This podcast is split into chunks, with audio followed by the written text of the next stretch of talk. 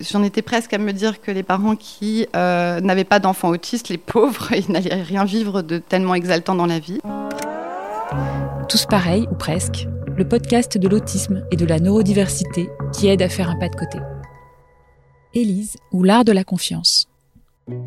Quand j'ai rencontré Élise, il y a quelques années, ce qui m'a frappé chez elle, c'est son regard optimiste sur son fils, comme un ado autiste de 16 ans. Son côté positif est même assez zen, chose pas si courante chez les parents d'enfants autistes et on peut aisément le comprendre.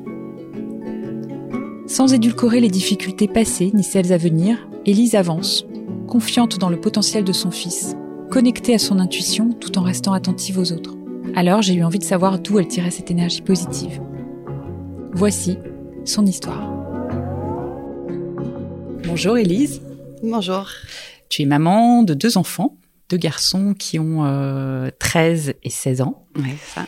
Et ton fils, Com, ton fils aîné, est autiste. Est-ce que tu peux me raconter un peu Com, comment il est arrivé? Je crois que le voyage euh, avec Com, il a commencé par un voyage tout court. Oui, effectivement, puisque Com est né à Singapour. Nous étions euh, avec son père expatriés pour deux années là-bas. Voilà, donc très simplement, moi j'étais euh, femme d'expatrié, hein, donc j'ai fait quelques piges à distance. Euh, C'était un petit peu compliqué de travailler euh, vraiment pour moi là-bas, et la meilleure chose à faire était un bébé. Comme est arrivé là en 2004 dans nos vies, premier enfant, parents assez jeunes, comme une voilà une petite merveille, un enfant. Enfin, les premières images qui me viennent à l'esprit quand je pense à cette première année de com sur Terre, c'est un enfant euh, un peu énigmatique que j'observais plus que je n'interagissais avec lui. C'était pas désagréable, c'était une très belle rencontre, mais une énigme. Vraiment, c'est ce qui me vient en, premier quand je pense à ça. Et quand tu l'observais, tu voyais euh, Je voyais un bébé parfait, calme, doux, très intéressé par les choses qu'il voyait, les choses qu'il entendait, et malgré tout pas du tout intéressé par euh, moi, sa mère. C'est quand même assez troublant quand on est une maman allaitante d'avoir un bébé qui regarde ailleurs que nos propres yeux. Rétrospectivement, je me suis toujours dit que j'aurais dû comprendre hein, rapidement que c'était pas naturel. Mais comme notre relation était très douce, j'ai eu besoin d'un regard extérieur. On n'aurait jamais, on aurait pu continuer longtemps comme ça avec euh, cet enfant euh, euh, facile. C'est donc des, professionnels de la petite enfance au jardin d'enfants qui nous ont alertés sur la difficulté de comment intégrer le groupe et à faire les choses en même temps que les autres. Et un enfant qui avait besoin de davantage de stimulation. Et j'ai aussi fait des rencontres qui m'ont aidé à l'extérieur de l'école. Des gens qui m'ont dit, c'est, écoute, voilà, c'est assez probable hein, qu'il soit sur le spectre autistique. Renseigne-toi, fais poser un diagnostic.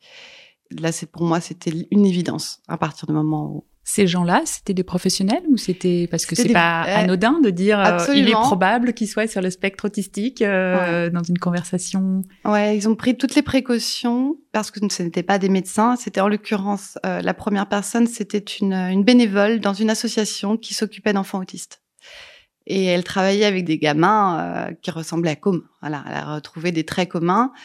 Pour moi, elle, elle, nous a quand même sauvé la vie à ce moment-là parce que c'était un regard précoce sur ses symptômes je lui ai fait entièrement confiance parce qu'elle était aussi mère de famille. On a passé des vacances ensemble avec Com et ses enfants. Et elle nous a amené donc à se poser les vraies questions, à aller voir des professionnels, des médecins. Et euh, on a eu un diagnostic à trois ans. Oui, c'est tout. C'est tout en France. Mm. Donc tu reçois ça plutôt comme euh, à l'époque, enfin, j'imagine euh, comme une nouvelle impactante, mais plutôt comme quelque chose de positif dans la mesure où ça te, ça te met en action vers, vers autre chose Oui, étonnamment, euh, je l'ai pas ressenti comme un traumatisme, mais plutôt comme une, euh, une réponse à une question que finalement je me posais depuis sa naissance. C'est quoi son problème? Quelle est notre relation? Euh, Où va-t-on? Comment construit-on une relation avec un, un bébé comme ça? Et tout à coup, j'avais quelqu'un qui donnait un nom et du coup une ressource infinie des ouvrages, des professionnels, beaucoup de gens vers qui je pouvais me diriger pour trouver des réponses et apprendre à, entrer en contact avec euh, mon bébé.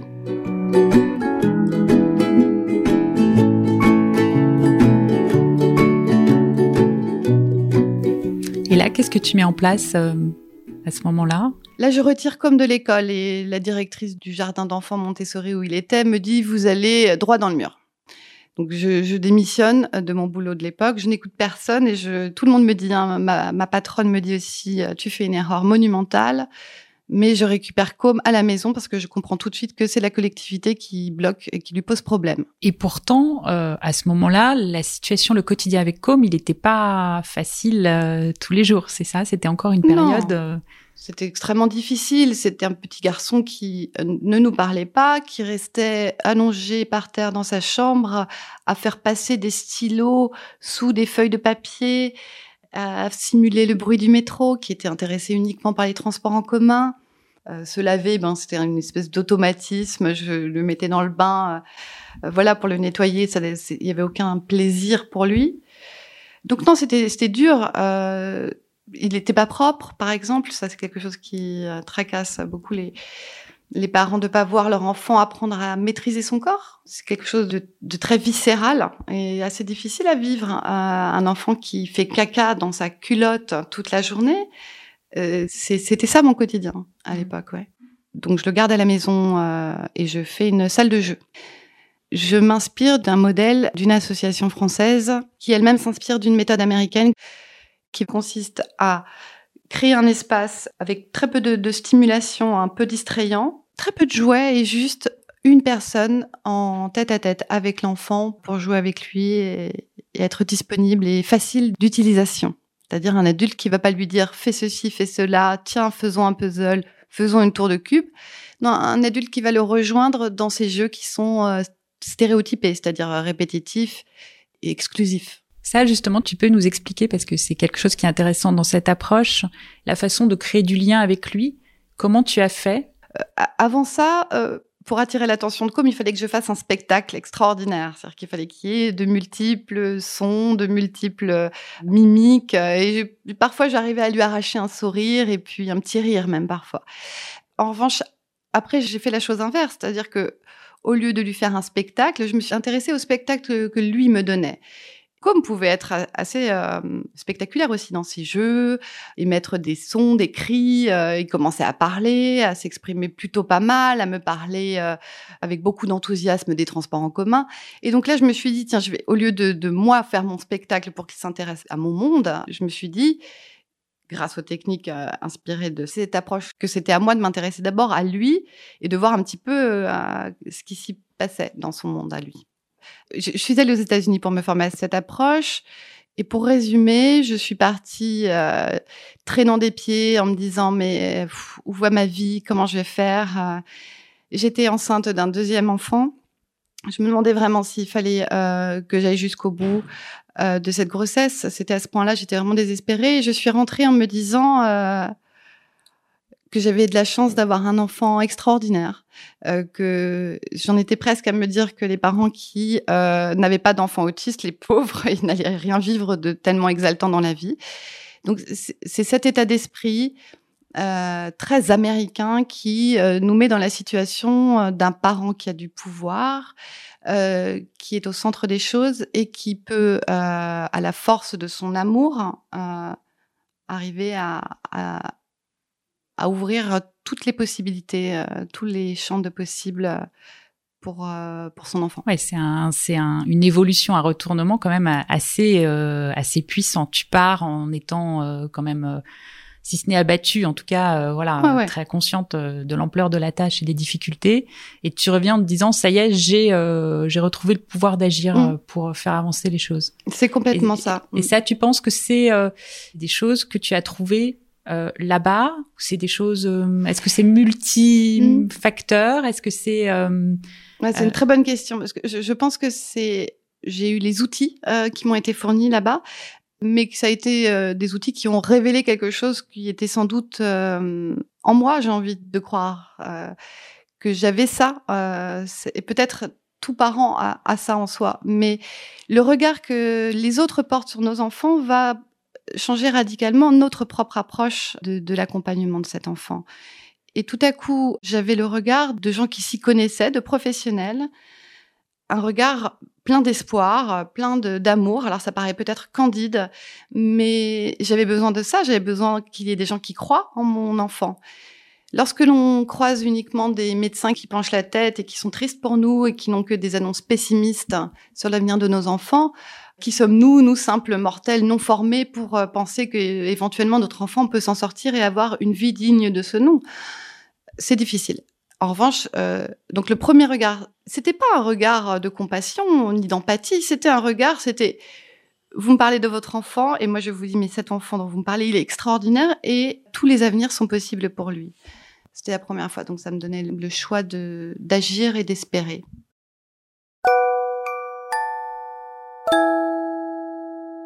Com reste euh, à la maison pendant un an? Non, plus. Euh, euh, officiellement, il reprend l'école, mais en réalité, euh, quand c'est une demi-journée par semaine, pour moi, c'est pas ça, reprendre l'école.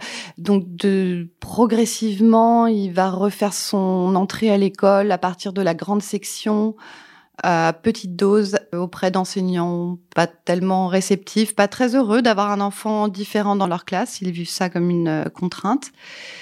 Je crois que vraiment, comme a repris l'école en CE1, à plein temps et là, avec une AVS. Tu, réussis euh, avec euh, dans ce nouveau contexte à garder euh, cette attitude positive puisque c'est un petit peu le, le fil conducteur de cet entretien et, et, et ta marque de fabrique. Tu arrives à, à, créer de nouveau un, un, autre lien de coopération dans, dans ce contexte particulier qui est l'école? Oui, à domicile évidemment c'est très simple. Hein pour euh, moi d'avoir une approche, un accompagnement extrêmement euh, bienveillant et euh, doux avec mon fils. Et là, je vais confronter cette approche-là tout à coup à une institution. C'est l'école, c'est l'école privée catholique, avec des certitudes sur la manière de bien accompagner un enfant, avec peu de connaissances finalement sur l'autisme. Oui, là, ça va être un véritable défi de transmettre ça tout en permettant à Com d'avancer dans, sa scolarité euh, sereinement. Et ça va mal se terminer dans cette école, en, l'occurrence. Le manque d'encadrement ou d'écoute, je ne sais pas, mais amène Com à être euh, finalement harcelé par des camarades euh, de classe, physiquement agressé.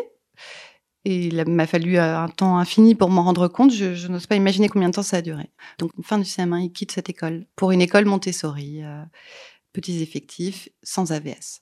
Et alors là, vraiment, je, je veux préciser qu'on est extrêmement chanceux, en fait, d'avoir pu faire ça. On est à Paris, il y a beaucoup d'offres, hein, beaucoup d'écoles. On a les moyens de le faire, de payer une école de qualité à Com. Et à ce moment-là, effectivement, ça va être euh, un autre palier que Com va passer. Il va gagner en confiance en lui, il va être valorisé tout à coup par ses camarades de classe. Au lieu d'être le vilain petit canard, il va devenir... Euh, euh ah tiens, le fort en maths. ah tiens, celui, celui qui peut aider à faire des exercices. Et c'est toute l'idée de ces écoles-là qui vont chercher à, ne pas effacer les différences et au contraire à les mettre en avant et les valoriser.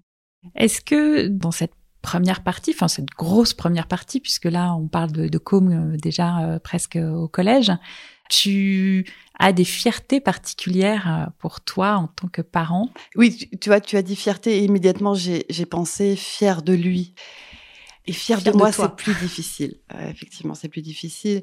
Je crois que je suis très fière de quelque chose, c'est d'avoir su choisir les bonnes personnes. Trouver les, les personnes qui allaient à tel moment faire avancer comme sur telle discipline, dans tel pan de son développement, que ce soit les profs de sport, les activités à droite à gauche, est-ce que là ce serait du collectif ou de l'individuel? Avoir mis en musique une diversité de personnes. Parce que moi, toute seule, je compte pas beaucoup. Vraiment. C'est-à-dire que l'accompagnement de Com, il a été fait par une diversité de, de personnes qui ont apporté chacun euh, leur originalité, euh, leur amour, hein, leur amour de leur métier, leur amour aussi de l'enfant. Et c'est comme ça qu'il a pu grandir et, et je pense presque atteindre son plein potentiel. Alors on va en parler justement parce que comme aujourd'hui, c'est euh, un jeune homme de 16 ans qui est en terminale scientifique. Oui, qui eût cru. Tu m'as dit euh, l'autre jour qu'il s'était inscrit à l'auto-école pour passer son permis de conduire. Oui. Comment comment il est Comment il va Quels sont euh, aujourd'hui euh, les, les, points qui peuvent être encore compliqués? Effectivement, sur le papier, tout est magnifique. C'est-à-dire que comme il, a accompli des exploits par rapport aux prédictions, euh, aux prévisions faites à l'hôpital Robert Debré quand nous avions eu le diagnostic, contre toute attente, il est resté dans le circuit scolaire classique et dans une très bonne section valorisée, valorisante. effectivement, il, envisage de faire des études d'ingénieur, pourquoi pas, faire de la recherche ou de l'enseignement de l'enseignement. Hein. C'est-à-dire qu'on va, il va transmettre quelque chose, parler à des jeunes. Enfin voilà, c'est quelque chose qu'il envisage, c'est incroyable. Et aussi passer son permis de conduire, ce qui montre qu'il veut vraiment être autonome. Il pense que sa vie ne s'envisage pas sans être euh, euh, maître d'un véhicule qui lui permettrait de voilà de vivre ailleurs, avec ses parents par exemple. Tous pareils ou presque. Élise ou l'art de la confiance. Il arrive euh, qu'un camarade de classe refuse d'être avec lui en groupe pour faire un exercice d'anglais, par exemple. Je prends un exemple qui s'est produit récemment. Et ça bouleverse son AESH, donc la personne qui l'accompagne en classe, qui trouve que c'est scandaleux, que c'est pas possible, que c'est dégueulasse. Et donc je lui dis, euh, regarde comme avec les, yeux de quelqu'un qui le voit pour la première fois, parce qu'en l'occurrence il est dans une terminale où il est nouveau, hein, il connaît personne là. Et je lui dis, tu sais, il est, vu comme un mec très bizarre. Et rappelle-toi, lorsque tu avais 16 ans, euh, le mec bizarre, hein, t'avais pas envie d'être en groupe avec lui pour faire l'exercice d'anglais. Donc, on a cette lucidité. On se rend compte que même s'il c'est un beau gosse intelligent de 16 ans, c'est quelqu'un qui se contrefiche hein, du regard des autres et qui va avoir un comportement totalement débridé, qui va pouvoir sauter, faire des bonds sur place pour décharger euh, son trop plein euh, de stimulation sur euh, qui tape sur le système, qui va pouvoir parler trop fort, par exemple, ou avoir un rire très juvénile, alors qu'à 16 ans on, ne rigole plus à gorge déployée. Voilà, donc à partir du moment où donc on en parle avec lui de ça, par exemple, sur, sur un événement comme ça, un, copain refuse de se mettre dans un groupe avec lui pour faire un, euh, un travail ou un exposé. Lui, c'est quelque chose qu'il euh, reçoit. Euh, pour lui, j'ai l'impression que c'est le problème des autres. Et alors, comme me donne une leçon immense à chaque fois qu'il me répond comme ça, il me dit après tout, ce n'est pas grave. J'ai fait le dialogue avec la prof et c'était de bien meilleure qualité. Donc il a raison, effectivement. C'était certainement un meilleur anglais que l'anglais de sa camarade qui a refusé de se mettre en, groupe avec lui. Il ne ressent pas, aujourd'hui il nous dit qu'il ne veut pas d'amis, hein, que ça ne l'intéresse pas. Il veut bien partager ses centres d'intérêt avec quelqu'un qui aurait les mêmes hein, que lui et avoir un échange qui a un sens, qui est euh, utile. Mais euh, avoir une amitié ou être aimé de quelqu'un, il dit aujourd'hui que ça ne l'intéresse pas. Et toi, comment tu réagis par rapport à ça? Est-ce que c'est quelque chose aujourd'hui que tu respectes parce que aussi tu euh, t'as pas vraiment le choix, compte tenu du fait qu'il a 16 ans et qu'il est euh, autonome ou presque? Est-ce que euh, tu penses qu'il faut quand même continuer à l'aider? Sur ce, plan-là C'est qu'il ne faut pas lui mentir. Je veux qu'il reste informé. Donc, je ne lui cache pas que un t-shirt avec une tache de graisse, hein, ça donne une très mauvaise impression. Et je lui impose parfois de se changer. Lorsque moi je suis, euh, je lui dis moi ça me dérange et moi j'ai des freins, moi sociaux et je ne veux pas que tu te présentes euh, comme ça, sale, hein, devant quelqu'un. Je lui dis bien que c'est moi. J'ai dit je comprends très bien que toi ça ne te dérange pas, mais je l'informe et je continue de l'informer. Et quand il me dit euh, que les mots de politesse ne servent à rien, je lui explique que ça sert à ne pas se faire agresser euh, au fin du fin. C'est-à-dire qu'on on déroule des fils, je lui explique les conséquences que ça a immédiatement. Si tu tends ton billet au contrôleur, tu lui balances sans lui dire bonjour euh, monsieur et merci quand il te le rend, je lui dis, tu te mets en but à quelqu'un qui va peut-être te demander euh, un justificatif, euh, mais euh, ou qui va peut-être euh, être désagréable avec toi, ou tu peux te mettre toi en danger. Donc je lui explique, je l'informe. Il faut ramener ça à quelque chose de, de logique, rationnel, concret, et pas uniquement à utile. voilà, ça va, ça va te servir à te faire apprécier mhm. d'un point de vue uniquement social en fait. Exactement. Je lui explique la finalité, non pas sociale, effectivement, au sens avoir une relation, mais la finalité de lissage hein, de la relation. Et ça lui permettra d'avoir moins à se justifier et à moins avoir d'échanges, puisque quand même ce qu'il recherche dans la vie, c'est avoir le moins d'échanges verbaux possible, hein, puisque la communication reste du domaine du chaos pour lui. Donc lui aujourd'hui, il ne cherche pas vraiment à, enfin, à, se présenter ou à, ou à expliquer ses comportements. C'est plutôt euh, je suis comme je suis et si ça passe pas, bah c'est pas c'est pas dramatique. Oui, absolument. Et je le laisse se confronter aux réactions des gens maintenant, un petit peu plus. Mais c'est tout à fait cet état d'esprit. C'est-à-dire que c'est le problème des autres. Moi, ça me va très bien comme ça. Et est-ce qu'il a quand même, justement, tu parlais de ses passions, de ses centres d'intérêt, et tu disais que ça pouvait être un moyen de rentrer plus facilement en relation avec euh, les autres. Est-ce que ça, tu vois que euh, ça fonctionne euh, parfois? C'est quoi, c'est justement ces centres d'intérêt, ces passions qui pourraient l'amener à être en lien avec d'autres jeunes? Alors c'est très studieux. C'est vraiment les mathématiques. Euh, l'informatique l'année dernière. Il a eu une amitié, parce que j'ai envie de voir comme une amitié avec un jeune de sa classe qui était très fort en maths aussi, comme lui, très fort en informatique. Et il se passait vraiment quelque chose entre eux, comme échangeait des SMS avec lui, qui n'avaient rapport qu'au matin, je précise. Rien d'inutile, rien de, pas de, conversation de type euh, ça va, ouais, et toi? Non, ça n'existe pas, ça, dans son monde. Maintenant, c'est à Com de faire ses propres rencontres. Moi, j'en ai fait beaucoup des chouettes rencontres sur le parcours pour l'aider. Et maintenant, c'est lui qui va devoir trouver ces, personnes un petit peu spéciales. Surtout à 16 ans. À 16 ans, quand on accepte la différence de l'autre, c'est qu'on est quelqu'un qui a un petit supplément d'âme. Et, c'était le cas l'année dernière avec ce, ce, garçon qui était dans sa classe. Et il s'est passé vraiment quelque chose euh, qui ressemble à de l'amitié.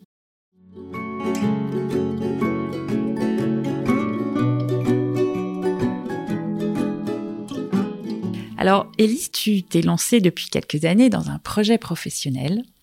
Tu t'es formée à une approche neurosensorielle euh, et même à plusieurs, euh, je crois, plusieurs approches. C'était important pour toi de, reprendre une vie professionnelle et tu l'as fait dans le secteur de l'autisme. Ouais. Est-ce que c'est un choix? Est-ce que c'est finalement euh, un choix plus ou moins subi? Oui, c'est un choix qui a été imposé par mon parcours de vie, évidemment. Quand on a suivi son enfant et qu'on a arrêté de travailler une dizaine d'années, on se retourne et tout à coup on est complètement déclassé, on n'existe plus sur euh, dans la société, euh, le monde du travail euh, n'a pas besoin de nous, on n'est pas du tout attendu. Moi je faisais du chinois donc les langues si on les travaille pas très régulièrement, ça s'oublie comme un, instrument de musique non travaillé. Donc on se retourne tout à coup et on se dit ah, zut, hein, qu'est-ce que je fais maintenant? Euh, Évidemment, nos enfants, on va devoir les accompagner longtemps, mais le degré d'autonomie euh, atteint là, par exemple, par mon fils, me donne beaucoup de temps et me permet de travailler effectivement il m'a semblé naturel de retourner vers quelque chose, ou peut-être euh, peut-être que c'est un peu lâche, mais je me voyais mal retourner vers euh, mon premier secteur d'activité. Je trouvais plus simple de mettre en œuvre tout de suite euh, une expertise que j'avais développée, et du coup de me former, de me professionnaliser dans cette, cette thérapie neurosensorielle et d'aider des enfants autistes qui m'entouraient de toute façon naturellement à travers mon réseau. Oui qui viennent à toi, on se demande pourquoi. tu parlais des rencontres que tu as faites et qui ont pu avoir un, caractère déterminant dans la façon dont tu as, encore une fois, repris euh, les rênes dans cette aventure. Tu as d'autres euh, Oui, il y en a une que je veux mentionner particulièrement parce qu'on a fait un chemin ensemble. C'est une jeune orthophoniste. Euh, elle est débutait comme moi. C'est ça qui est extraordinaire dans cette rencontre, c'est-à-dire que elle ne connaissait que très peu l'autisme, et moi non plus évidemment.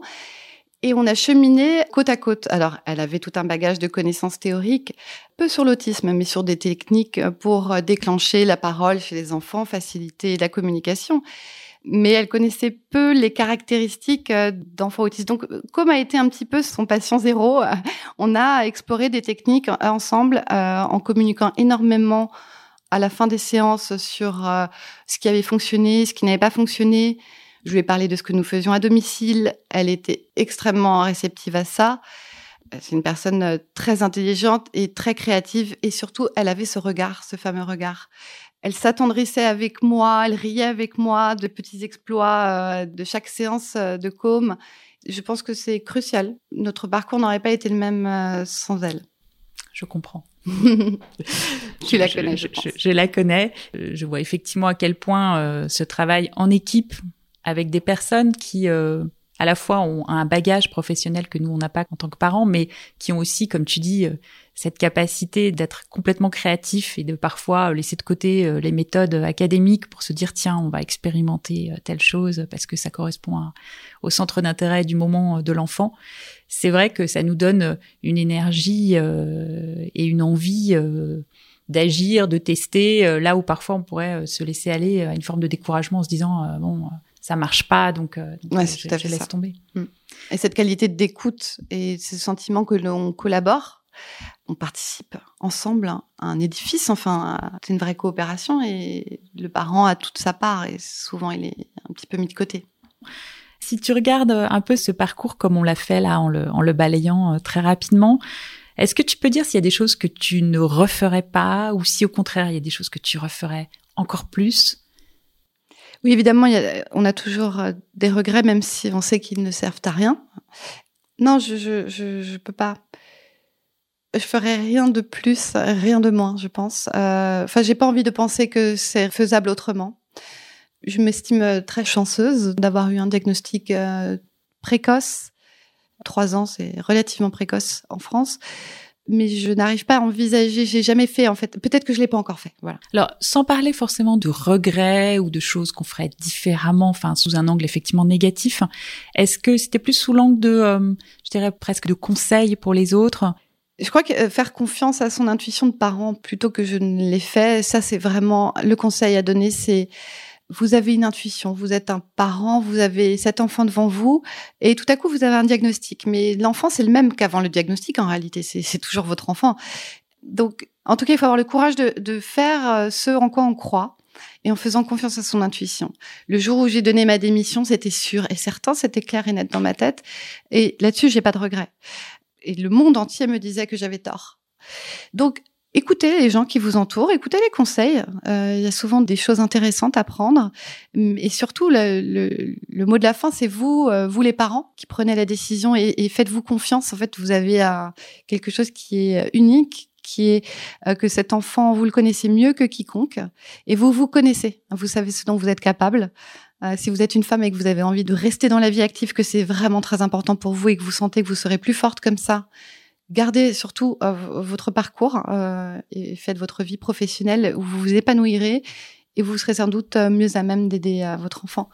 Donc voilà, mon conseil, ce serait ça, ouais. votre intuition. Les ressources, elles sont intérieures et, et, elles reposent Autant beaucoup que, bien sûr, sur l'intuition. Encore faut-il pouvoir y accéder. Oui. Bah, grâce à tes podcasts, peut-être avec une multiplicité d'expériences partagées, euh, on, on, peut trouver où on se situe soi-même et voir un petit peu les, les possibilités, j'espère, qui s'offrent. J'espère. merci Elise, merci beaucoup pour euh, cet entretien qui était bah, merci à très toi. riche. C'est un parcours. C'est un parcours et euh, on, on, se retrouvera dans quelques années pour savoir où on est comme. Ouais, avec plaisir. Tous pareils ou presque, un podcast de Stéphanie Curie-Masson, produit par 3h moins le quart. Merci à Constance Amiot pour la musique si vous avez aimé cet épisode, le meilleur moyen de nous soutenir, c'est de s'abonner sur les plateformes de diffusion, d'en parler autour de vous, auprès de vos proches et sur les réseaux sociaux. Ce podcast, c'est aussi un peu le vôtre, alors posez vos questions, proposez des thématiques ou faites-moi part de vos suggestions. À très vite!